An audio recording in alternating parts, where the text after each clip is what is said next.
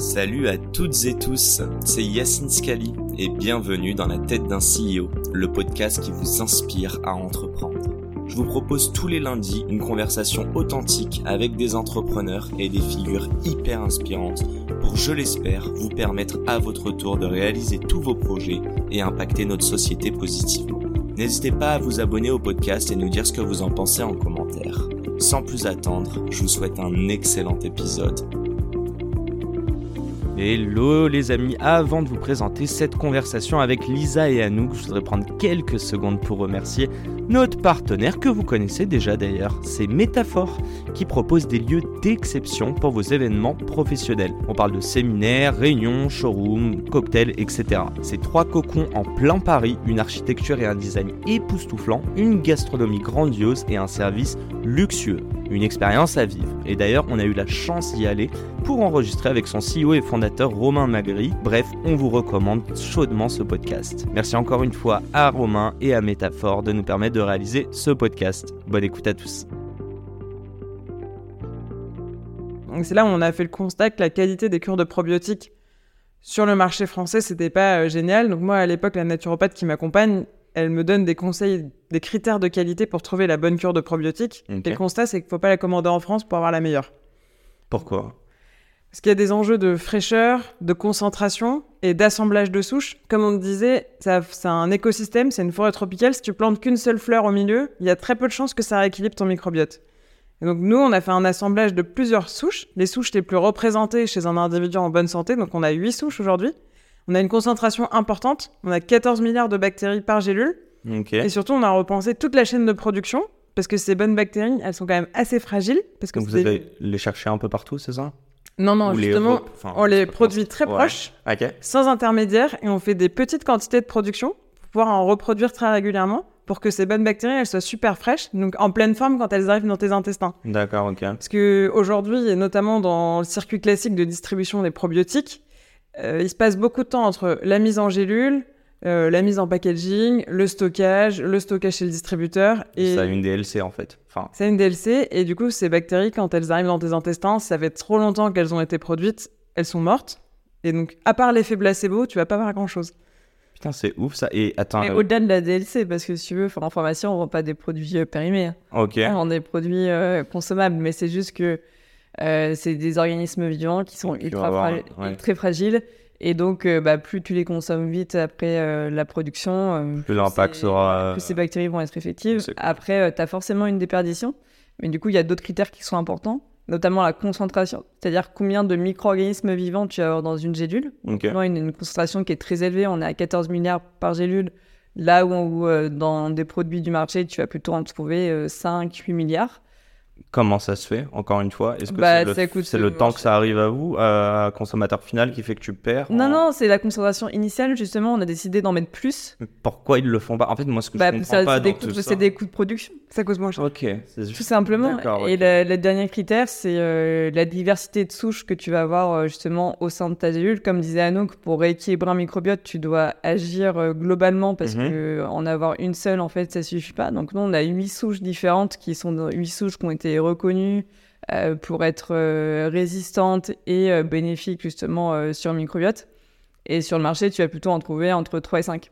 Et en fait, cet ensemble de critères fait que on a plein d'avis de, de retours clients aujourd'hui qui disent mais j'avais déjà testé les probiotiques et j'avais euh, jamais ressenti des bienfaits. Avec Dijo, ça m'a changé la vie. Et en fait, on, ces critères-là, enfin, ils sont hyper importants justement pour déterminer euh, l'efficacité de la cure et des probiotiques que tu vas prendre. Et pour la petite anecdote, euh, au début, quand on s'est lancé, du coup, on avait une cure qui était bien plus chère que la moyenne. Mhm. Parce que les gens sont que habitués- j'allais vous poser. Ils sont habitués à un prix de marché autour de 15-20 euros. Vous, c'est Nous, c'est 40 euros, donc c'est quasiment le double. Mais au prix de la bactérie, on est ce qu'il y a de plus bon marché. Mais au, début, tout le monde disait, mais vous lancez en fait. ouais. Exactement. Tout le, monde, tout le monde nous disait, mais vous pourrez jamais euh, percer le marché des probiotiques avec des cures à 40 euros. Les gens n'ont pas l'habitude de payer autant, c'est impossible. Et en fait, on expliquait, mais au prix de la bactérie, on est ce qu'il y a de moins cher en France. Et donc, on essaye toujours de faire passer ce message, mais effectivement, la qualité, ça a un prix, surtout en circuit court, 100% fabriqué en France. Et malheureusement, aujourd'hui, tu peux être un petit peu biaisé parce que tu peux avoir de la rétention d'informations sur, sur les produits. Les gens ne sont pas éduqués euh, sur Et ils le captent, ça. Ils, ils- Ouais, c'est drôle, euh, les gens qui viennent chez Dijon, ou est-ce que vous, euh, j'allais dire pourquoi ils viennent, mais bon, on a compris. La question, c'est est-ce que c'est des gens qui ont déjà pris des, euh, des compléments et qui n'étaient pas justement satisfaits, ou est-ce que c'est vraiment des, euh, ben moi, j'en ai jamais pris, est-ce que je suis une target, tu vois?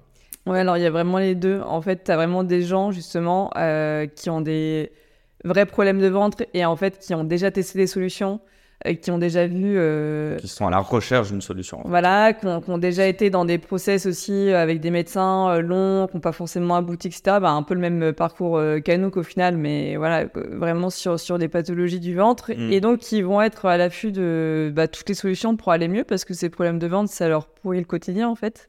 Et, et donc, ces personnes-là, c'est là où elles nous disent, mais j'avais jamais testé des probiotiques qui m'aient fait autant de bien. Et ensuite, euh, et, on a parlé de notre gamme de produits euh, chez Dijon, euh, mais on a aussi un rôle de média. C'est-à-dire que le ventre, on l'a dit tout à l'heure, c'est une énorme boîte noire. Au quotidien, on fait énormément de pédagogie pour expliquer Je justement, le mot de la bouche. pour expliquer justement euh, bah, quel est le rôle du microbiote, quel est le rôle de la paroi intestinale, du foie, euh, et expliquer aussi quel est son impact sur l'ensemble de la santé. Par exemple, le matin, euh, si tu te ré- réveilles avec euh, la langue blanche, euh, pâteuse, ou alors euh, que tu as un gros coup de barre après le repas, c'est qu'en fait ton foie il est saturé de toxines et, et qu'il arrive, il arrive plus à, il arrive plus à remplir son Mais rôle. ne rigole pas, Lisa. Et en fait, Fais voir ta langue. et en fait, ça, c'est vraiment un, un travail du quotidien. Et comme ça, en fait, on va aussi euh, toucher des nouvelles personnes, des personnes qui potentiellement s'étaient dit euh, j'ai pas besoin euh, de prendre soin de mon ventre, j'ai pas de problème. Et en fait, finalement, il y a plein de messages qui vont les toucher parce qu'ils Mhm. ont des symptômes du quotidien. Ils vont se dire mais en fait, si je suis fatiguée, peut-être que ça peut être un problème lié au ventre.